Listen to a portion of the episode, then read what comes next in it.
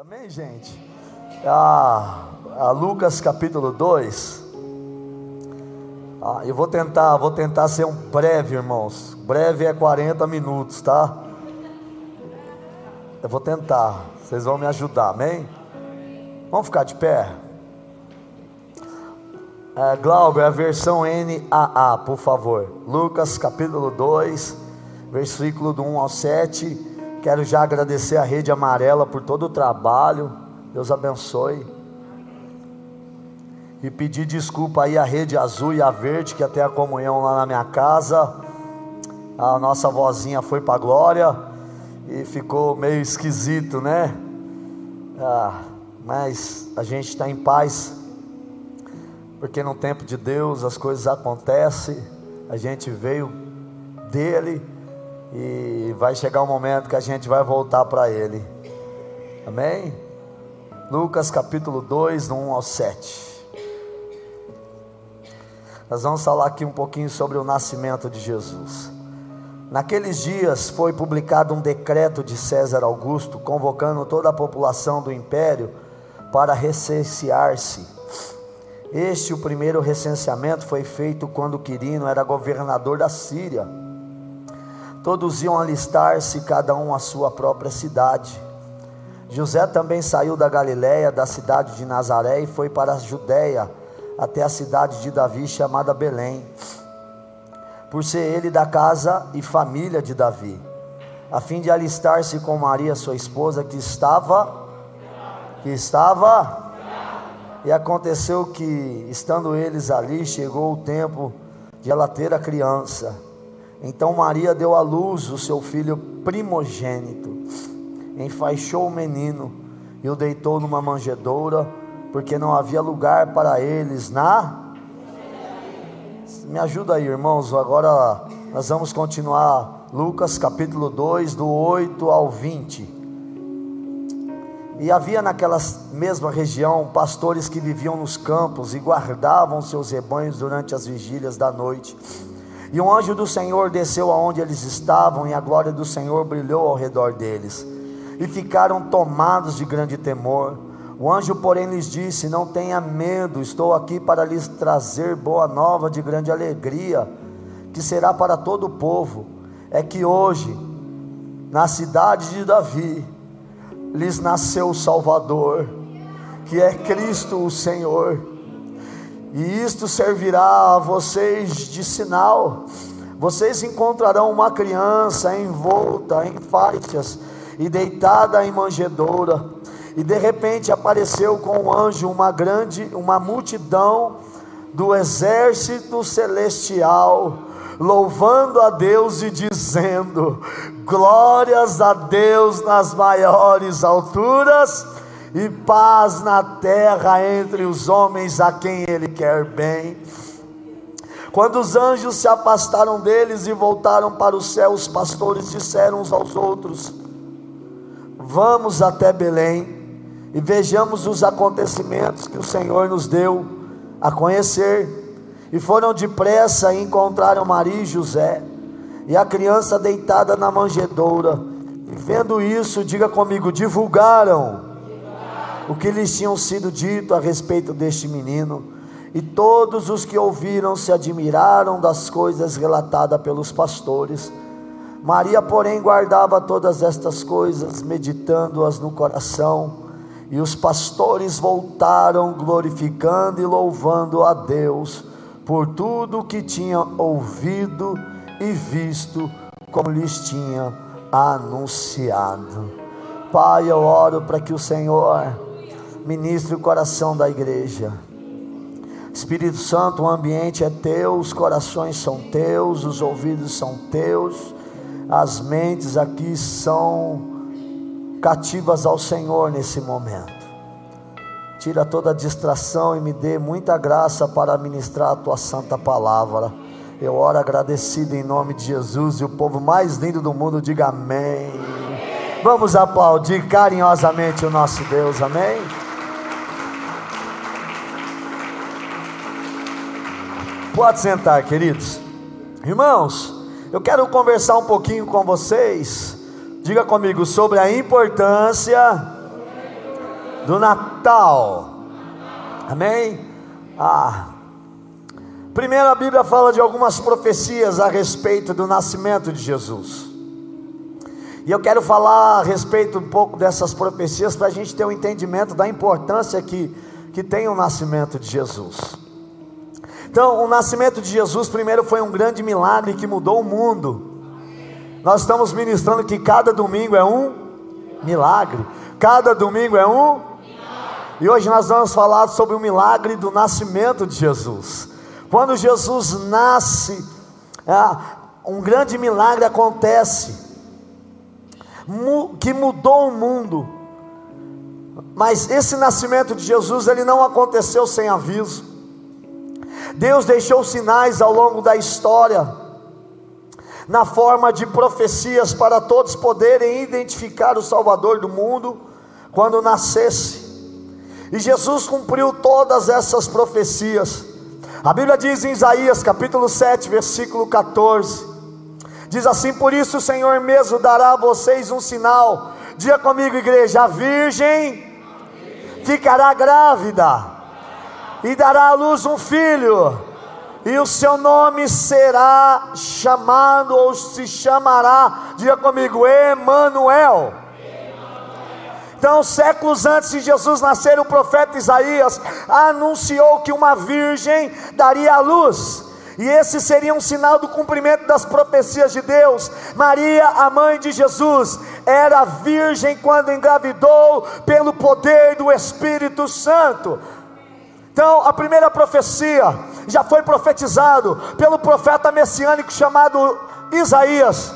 Isaías ele é conhecido como o profeta messiânico. Ele profetizou sobre a vinda de Jesus. Quem está aí, diga amém ele profetizou durante a caminhada de Jesus, ele profetizou a morte de Jesus, e Isaías é chamado como, é reconhecido como profeta messiânico, e ele profetizou: a virgem ficará grávida. Então a Maria é esta virgem que cumpre a profecia do profeta Isaías.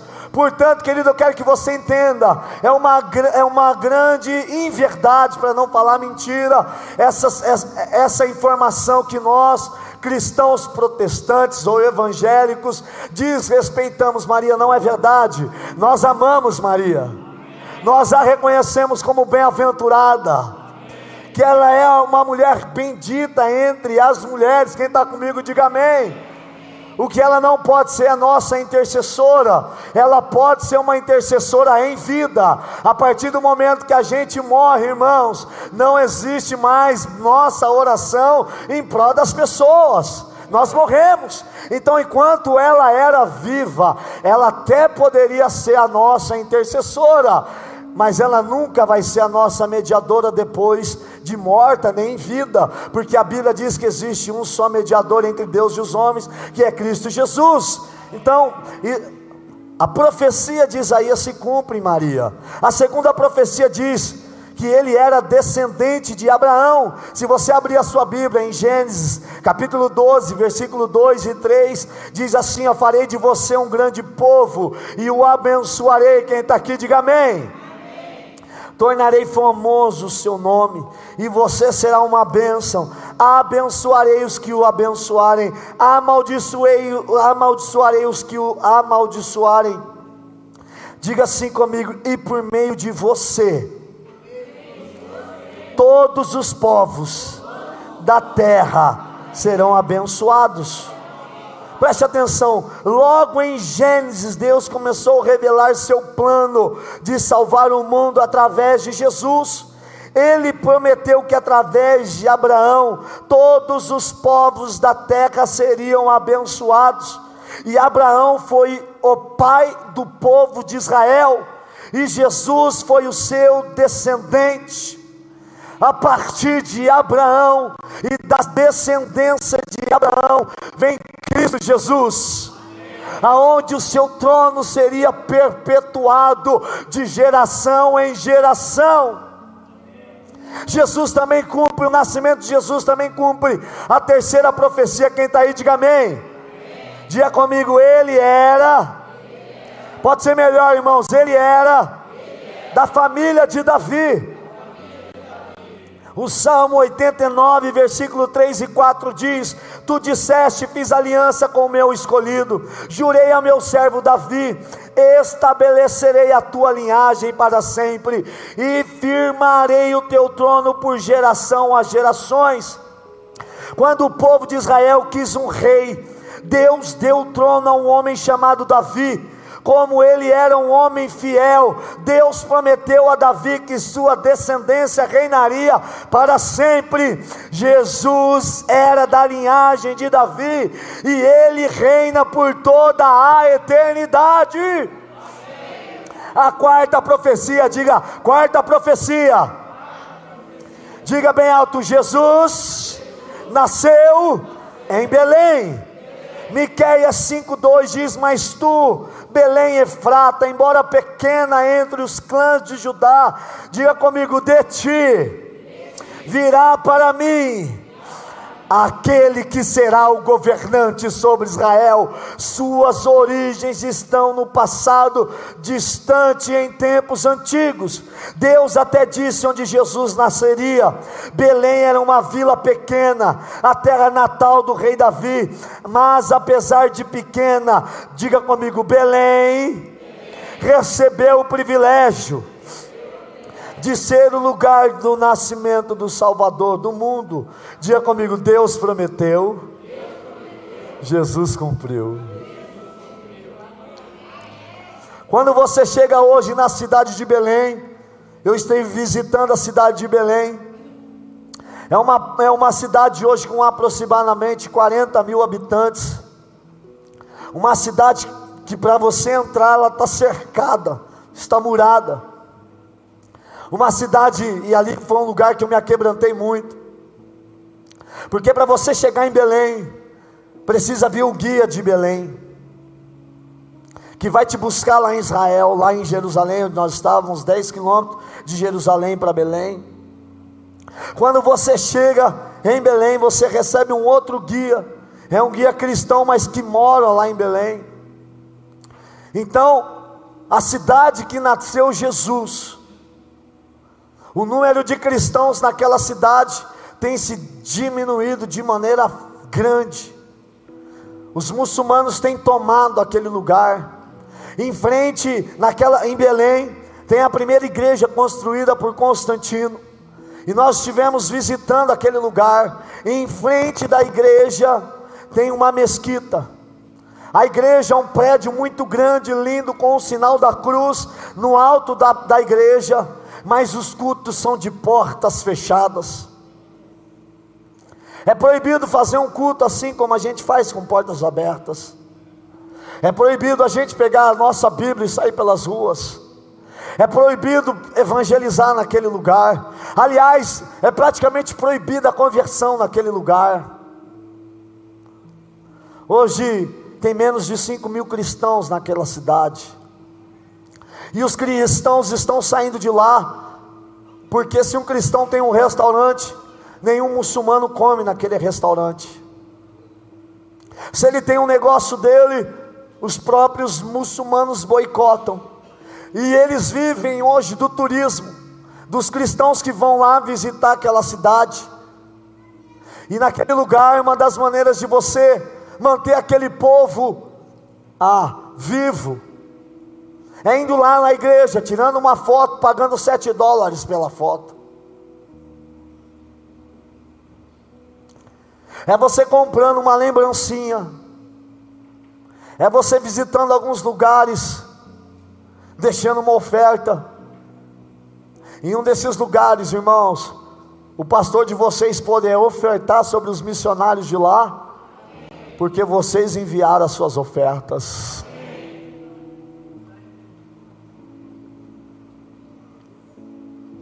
Enquanto eu andava e pisava naquele lugar tomado do, dos muçulmanos, eu falava: Meu Deus, a gente pode evangelizar, ninguém proíbe a gente fazer os nossos cultos.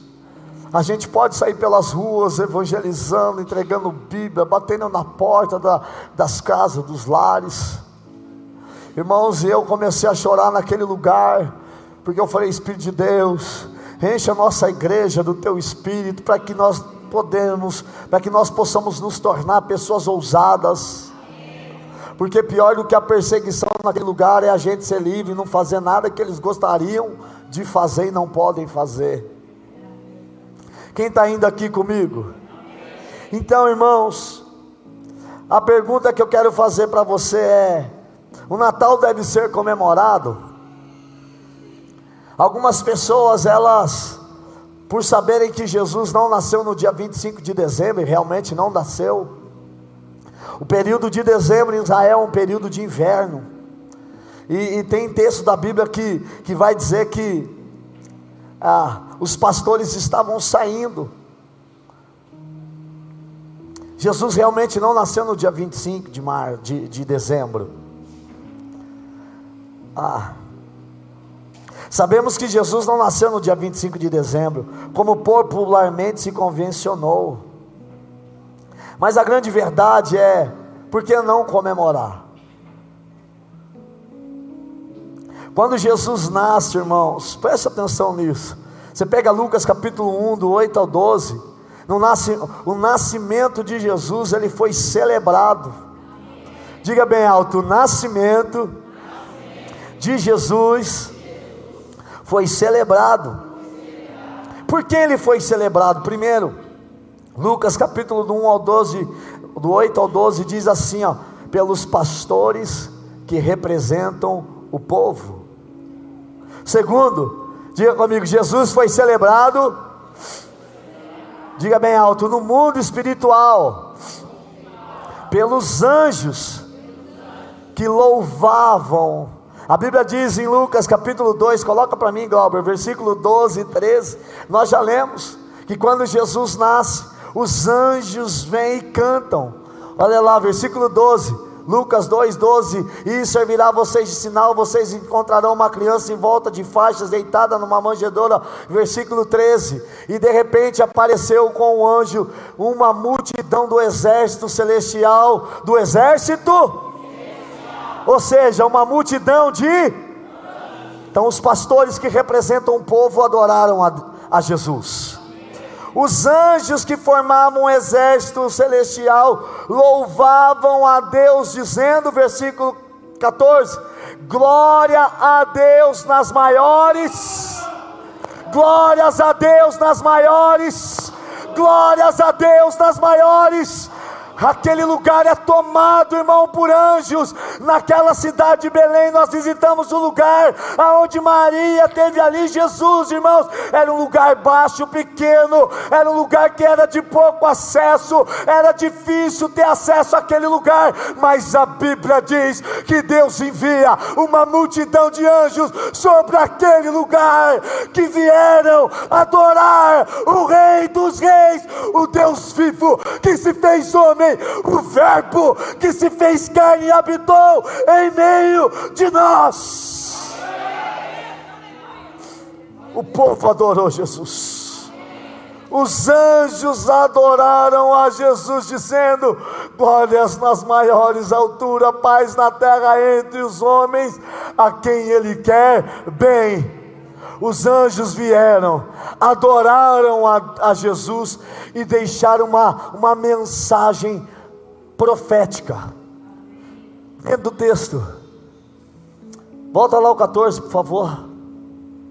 Glória a Deus nas maiores alturas e paz na entre os a quem Ele quer bem.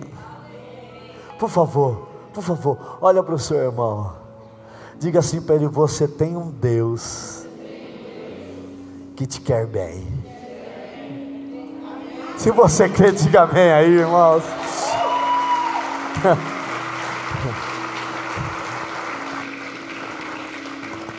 O Natal é celebrado pelos pastores que representam o povo. O Natal, que é o nascimento de Jesus, é celebrado no mundo espiritual, irmãos.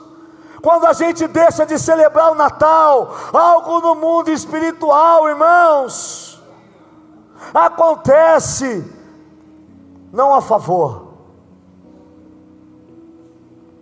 porque o mundo espiritual, Ele quer que a gente adore o Rei dos Reis. Terceiro, o nascimento de Jesus é, é celebrado pelos astros. A estrela no Oriente, isto é, pelo universo. Mateus capítulo 2, versículo 2. Aliás, põe Mateus capítulo 2, versículo 1 e 2. Por favor, Glauber. Vamos acompanhar rapidinho aqui, irmãos. Mateus capítulo 2, versículo 1 e 2.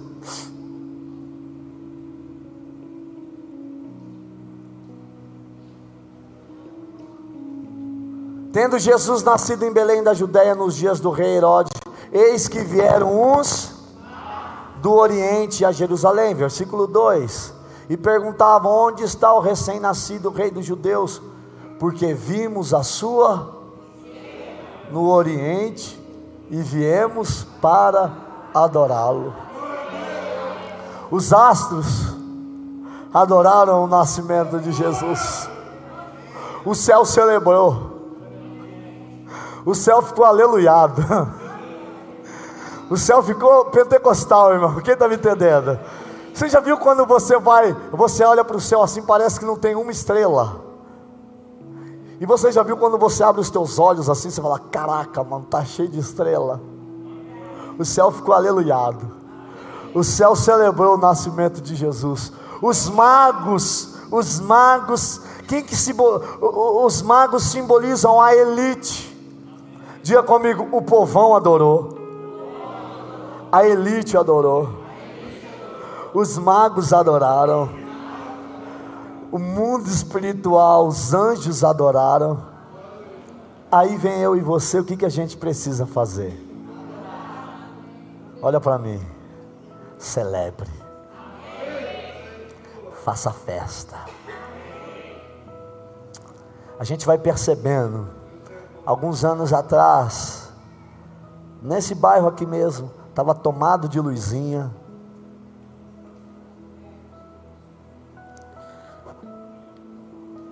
Hoje o povo é tão interesseiro que eles acreditando que 2020 vai ser melhor do que 2019, eles fazem aquela festa na virada do ano.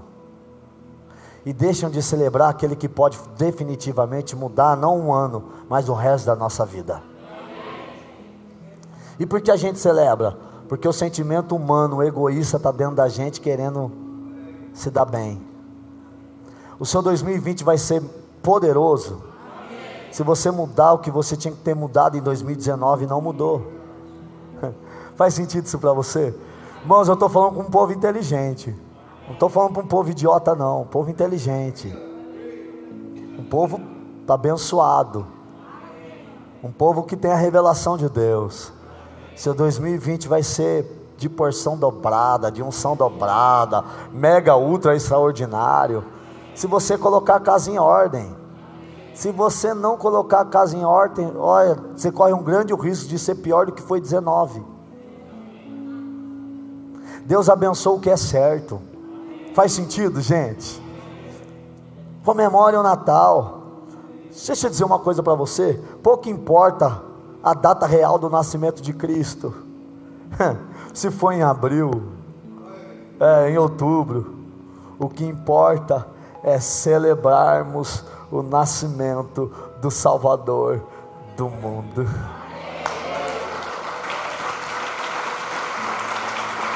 Bem forte para ele, irmãos. Diga bem alto assim: na minha casa, Jesus sempre será celebrado. Eita glória!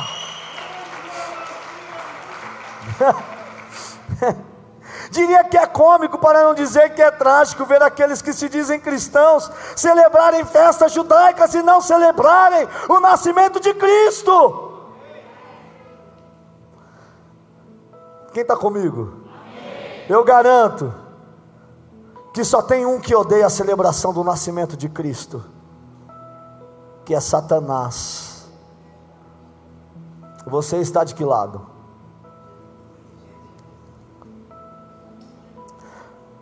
Quando Jesus nasce, você vai ver a perseguição do rei Herodes contra todas as crianças. Jesus quis ser, quiseram matar Jesus desde o nascimento dele. Aliás, desde quando vem a profecia no, lá em Gênesis, quando Deus diz que da, do filho da mulher viria um que esmagaria a cabeça do diabo, Satanás ficou tentando adivinhar quem que era esse que viria. Você vê que Moisés foi perseguido.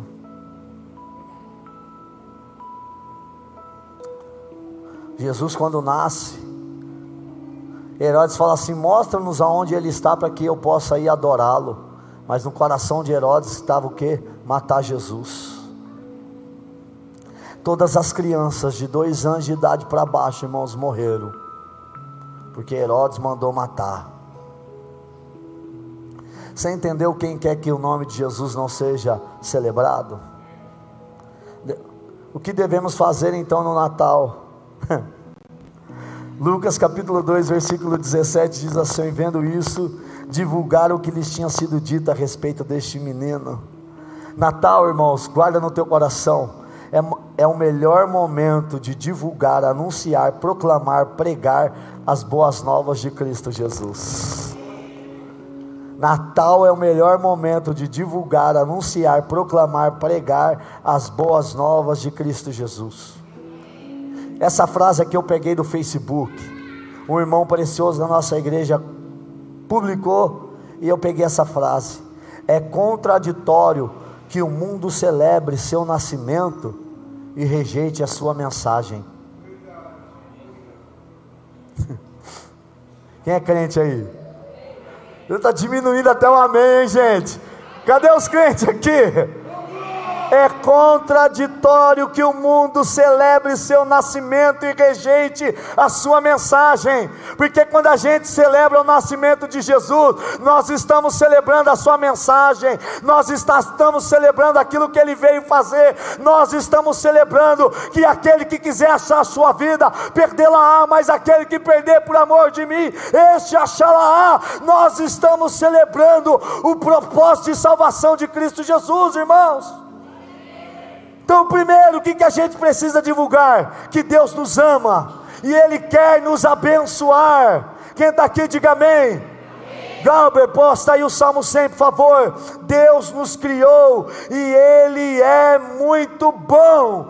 O Salmo 100 é o primeiro salmo que eu abri um culto na minha vida. Olha o que, que diz no Salmo 100: celebrem com júbilo ao Senhor todas as Dois, rapidinho. Sirvam ao Senhor com alegria, apresentam-se diante dele com. Três.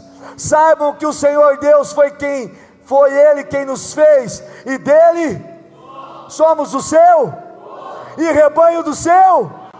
Versículo 4: Entre por suas portas com ações de e nos seus átrios com hinos de rendam-lhe graças, bendigam o seu nome porque o Senhor é.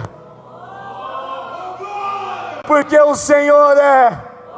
A sua misericórdia dura para sempre, de geração em geração, a sua fidelidade. Natal é momento de divulgar, de anunciar, de proclamar que Deus nos ama,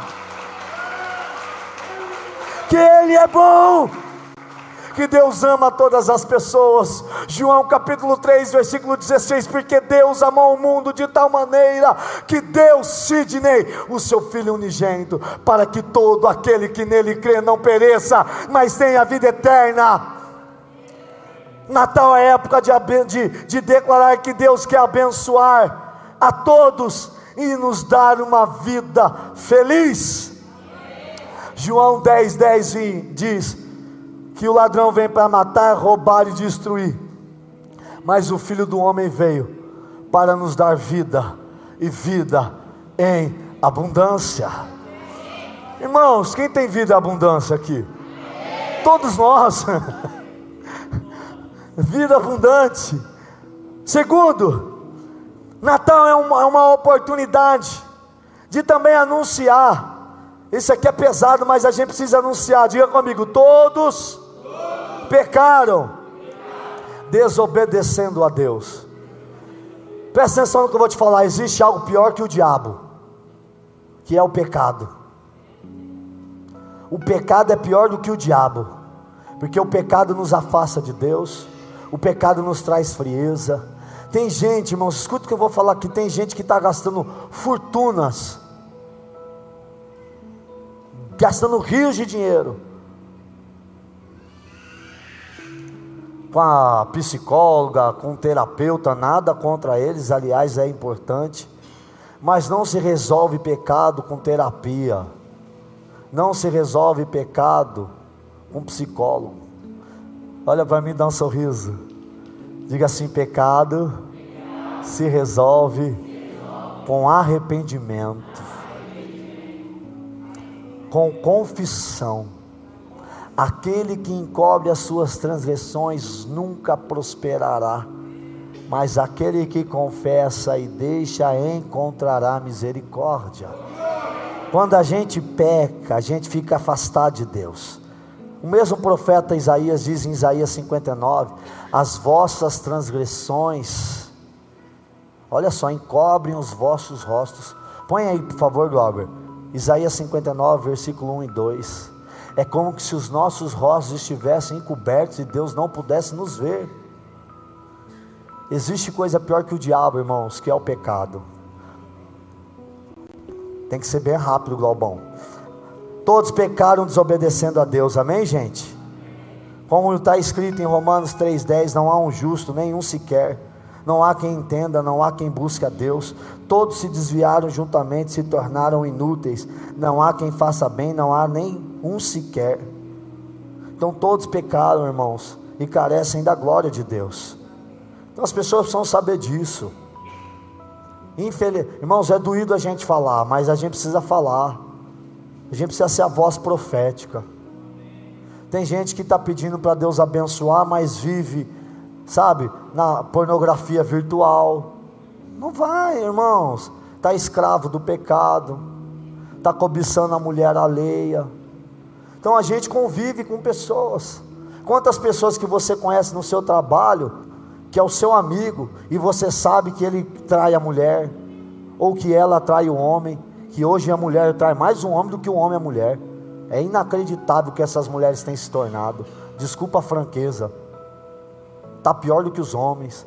E a gente convive nesse ambiente. Aí, Guilherme, para a gente ser o bonzinho da turma para a gente não ser mal visto. Ih, lá vem um crente chato.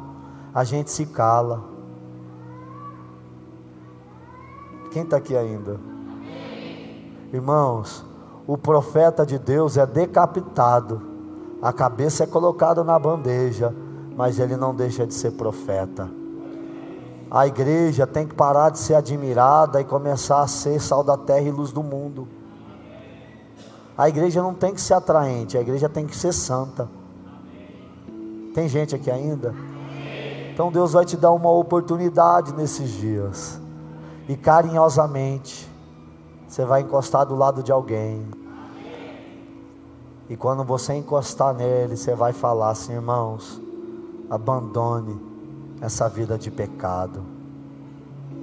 Porque o pecado traz vergonha e consequências irreparáveis. Amém, irmãos? Estenda tuas mãos. Senhor, eu quero declarar a ousadia dos céus e a habilidade com as palavras para ser boca do Senhor no meio da nossa sociedade. Não somos julgadores, não somos pesados, mas nós lutamos contra o pecado. Capacita o meu irmão em nome de Jesus. Amém. Irmãos, por que, que a gente precisa falar? Porque o resultado do pecado é sério. Qual é o resultado do pecado? Romanos 6,23. Porque o salário do pecado é a morte, mas o dom gratuito de Deus é a vida eterna. O salário do pecado é complicado porque todo mundo, é todo mundo que vai herdar o reino dos céus, irmãos. Todo mundo vai herdar o reino dos céus. Não vai, irmãos. A Bíblia diz que vai ficar de fora os avarentos, os mentirosos, os beberrões, os idólatras. Agora Deus tem um desejo. Deus quer perdoar e salvar a todos. Eu fui alcançado na esquina de casa.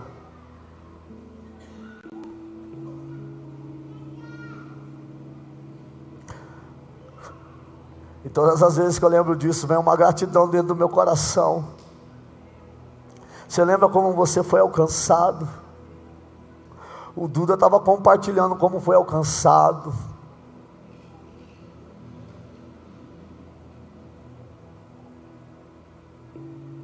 Olha para mim.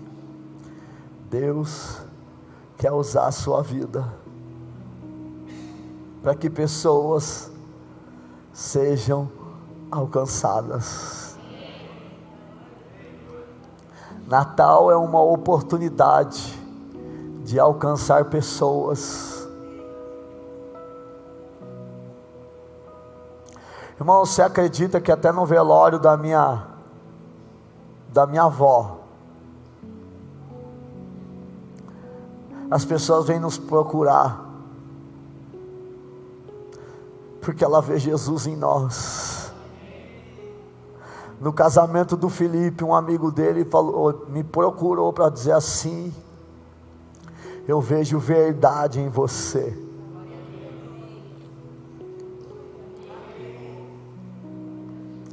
Use as oportunidades para alcançar as pessoas. O seu abraço é o abraço da cura. Oh, irmãos, o seu abraço é o abraço da cura. A sua palavra é a palavra da vida. A sua palavra é a palavra da esperança. Anuncie Cristo Jesus e deixe o Espírito de Deus fazer aquilo que Ele está encarregado para fazer, irmãos. Quem está aqui, diga amém. Diga bem alto, Deus, me dê ousadia para celebrar, para divulgar, para proclamar, para pregar as boas novas de Cristo Jesus. Diga um amém aí e aplauda o nosso Deus. Deus quer salvar e perdoar a todas as pessoas, irmãos, e nós somos os representantes de Deus na terra. Quinto, vamos proclamar que só Jesus pode salvar. Só Jesus pode salvar, irmãos. Atos capítulo 4, versículo 10, 11 e 12 diz: Saibam os senhores, todos e todo o povo de Israel, que em nome de Jesus Cristo Nazareno, a quem vocês crucificaram, a quem Deus ressuscitou dentre os mortos, sim, em seu nome é que este homem está curado na presença de vocês. Este Jesus é a pedra que vocês, os construtores, rejeitaram mas ele veio a ser a pedra angular.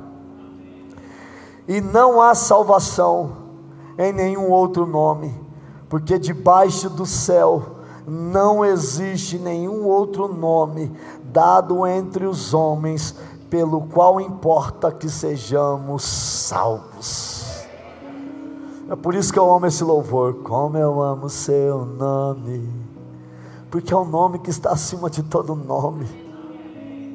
Quando você fala no nome de Jesus, irmãos, o mundo espiritual começa a destravar. Uma igreja que fala muito de Jesus é uma igreja que ela está cheia do Espírito Santo. Porque o Espírito Santo ele, ele vem para convencer o pecador e mostrar que só Jesus salva. Então a gente precisa ser essa boca de Deus. Jesus pode salvar. Eu estou vendo o Léo e a Cris ali. E o Jesus salvou. O Léo disse para um parente dele o que eu disse para ele há oito anos atrás. Eu estava entrando dentro da Nextel. Aliás, eu estava saindo e o Leonardo entrando. E quando eu entrei e vi o Leonardo, o Leonardo tinha acabado de sair do hospital, que ele já tinha tomado muitos tombos de moto, feio. Alguns dele, a Vanessa chegou até a visitar ele na UTI lá, todo zoado, bagunçado. Quando eu bati o olho nele, eu falei: Meu Deus, varão. Se você continuar nessa vida, você vai morrer. Para de dar trabalho para os anjos. Irmãos, a palavra entrou. Aliás, ela nunca volta vazia, Boris. Eu ganhei muitas pessoas para Jesus, Rodrigo, dizendo assim, David: Jesus te ama e tem uma obra na sua vida.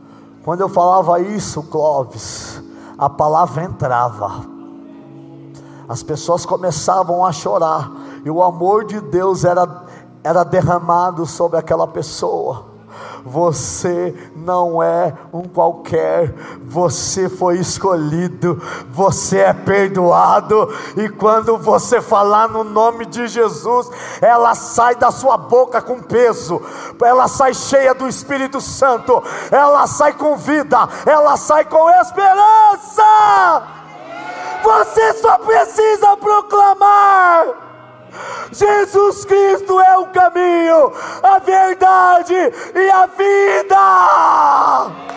E as escamas dos olhos vão cair, irmãos. A revelação vai vir, a boa nova vai chegar, o encontro vai acontecer e o nome dele vai ser glorificado.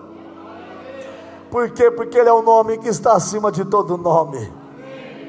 1 João capítulo 5, versículo 10, 11 e 12 diz: Aquele que crê no Filho de Deus, tem nele esse testemunho. Aquele que não dá crédito a Deus, faz de Deus um mentiroso, porque não crê no testemunho que Deus dá a respeito do seu filho. E o testemunho é este: que deu, que Deus nos deu a vida eterna. Posso ouvir um amém? amém.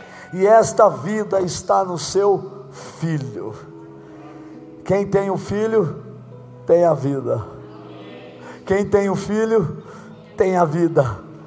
Quem não tem o filho de Deus, não tem a vida. Sexto, reconheça Jesus como Salvador. Está acabando, irmão, segura um pouquinho. Reconheça Jesus como Salvador e exerça o arrependimento e deixe Jesus ser o Senhor da sua vida. Natal é o momento que a gente precisa conduzir as pessoas ao reconhecimento que Jesus é o Senhor. Na minha sogra agora, todas as vezes que eu passo o Natal lá, eles pedem que eu dou uma palavra e faça a oração. Eu não peço, eu não me convido, eles que pedem. E sabe o que eu faço? Anuncio Jesus. Quando Jesus nasceu, não havia lugar para ele na hospedaria. As pessoas não queriam recebê-lo, mas nessa casa aqui é diferente. E eu profetizo dentro daquela casa. Todos aqui já deixaram ele entrar todos aqui estão deixando Ele fazer uma grande obra, e aquele que começou a boa obra em nós é fiel para completar. É uma oportunidade de você dizer, irmãos, família, vamos abrir o nosso coração para Jesus. Vamos fazer diferente nessa casa. Jesus tem lugar. Nessa casa Jesus reina. Vamos fazer como os astros que adoraram. Vamos fazer como os anjos, é, o mundo espiritual que o adoraram. Vamos fazer como o povo fez, os pastores o adoraram. Vamos fazer como os magos fizeram. A elite oh, adoraram. Vamos adorar Jesus. Quem está comigo, diga amém. E a Bíblia diz: todo aquele que nele crê não será envergonhado, porque não há distinção entre judeu e grego, uma vez que o mesmo é Senhor de todos. Romanos capítulo 10, versículo 9 e 10 diz: Se com a boca você confessar Jesus como Senhor, e em seu coração crer que Deus o ressuscitou dentre os mortos, você será salvo. Natal é a oportunidade de anunciar que aquele que confessar Jesus com a sua boca e que em seu coração que Deus o ressuscitou dos mortos será salvo. Diga comigo, Natal é sinônimo de salvação. Aplauda o nosso Deus, por favor, irmãos.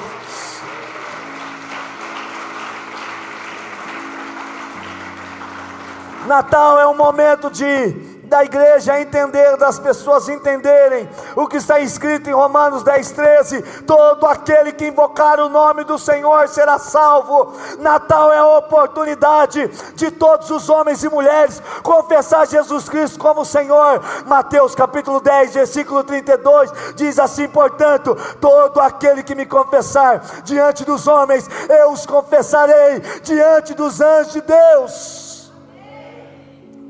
Mas o 33 diz: Mas todo aquele que me negar diante do meu Pai que estás nos céus, eu negarei. Se a primeira atitude que devemos ter no Natal é proclamar o nascimento e a salvação em Cristo Jesus, irmãos, a segunda atitude é entender que nós nascemos para glorificar e exaltar o nome de Jesus. Então, se você quer uma orientação se você deve ou não comemorar o Natal, olha para a sua igreja. Está aqui ó, a árvore de Natal. Tem gente que endemoniza a árvore de Natal. Cada um fala uma coisa. Eu vou falar assim, irmãos. A bola vermelha, quem está vendo a bola vermelha? Simboliza o sangue de Jesus. A bola dourada as ruas de ouro que nós vamos passear. A árvore simboliza a videira, Jesus é a, é a videira verdadeira. Você dá o, o que você cria, o que você quiser, irmãos, porque na verdade não importa o que os outros pensam, o que importa é a revelação que a gente tem a respeito de quem Ele é. Ele é o Deus vivo! Ele é a raiz de Davi, Ele é a estrela da manhã, Ele é o Cordeiro de Deus que tira o pecado do mundo, Ele é o Alfa, Ele é o Ômega, Ele é o início e o fim, Ele é o nome que está acima de todo nome, o nome que todo joelho se dobrará, o nome que toda língua confessará. Ele é o Emanuel, Ele é o Deus conosco. Seu nome é maravilhoso. Conselheiro, Deus forte, Pai da eternidade, Príncipe da paz, Ele é a ressurreição e a vida. Aquele que nele crê, ainda que morra, viverá. Ele é a porta aonde as ovelhas passam. Ele é a estrela da manhã. Ele é a raiz de Davi. Ele é o leão da tribo de Judá. Ele é o bom vivo que desceu do céu. Ele é o caminho, a verdade, a vida. Ele é o Rei dos Reis. Ele é o Senhor dos Senhores. Ele é o Rei. Ele é o Rei. Ele é Yeshua. Ele é o Messias. Ele é aquele que era, aquele que é, aquele que há de vir em grande glória, em grande poder. Ele é o cordeiro que abre o livro. Ele é o, o cordeiro que coloca o nome do livro. Ele tem o sangue que nos purifica de todo pecado. Ele é o Salvador. Ele é o bom pastor. Ele é o amado. Ele é o desejado. Ele é aquele que os magos vieram adorá-lo. Ele é aquele que o Pai disse: todos os anjos o adorem. Ele é o nome que está acima de todo nome. És o nome mais lindo que eu conheço. Ele é aquele que dá vista aos cegos. Ele é aquele que disse: Lázaro, vem para fora. Ele é aquele que parece do lado do, do paralítico e diz: Pede-me o que queres que eu te faça. Ele é aquele que perdoa pecados. Esse é aquele que João Batista apontou. Eis o Cordeiro de Deus que tira o pecado do mundo. Esse é aquele que João Batista, interrogado pelos seus discípulos, os discípulos de João Batista, Bruno, disseram: João, você está perdendo os seus discípulos para eles. João diz: Eu sou apenas a voz que clama do deserto. Ele é aquele que eu não sou digno de desatar as sandálias. Esse é aquele que, quando é batizado, o céu se abre e a voz do alto diz: Esse é o meu filho amado em quem me compraz. Esse é aquele que a Bíblia diz: Quem tem o filho tem o pai, quem tem o pai tem o filho. Como eu amo seu nome, vem louvor. Tens o nome mais lindo que eu conheço como eu amo seu nome. Fique de pé. Quem pode me ajudar aí? Como eu amo seu nome.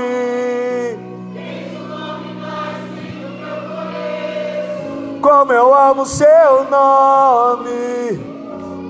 Jesus é aquele que disse: Vinde a mim, vós que estáis cansados, oprimidos e sobrecarregados, e eu vos aliviarei. Se você quer renovar a sua aliança com Jesus, sai rápido do seu lugar e vem para esse altar.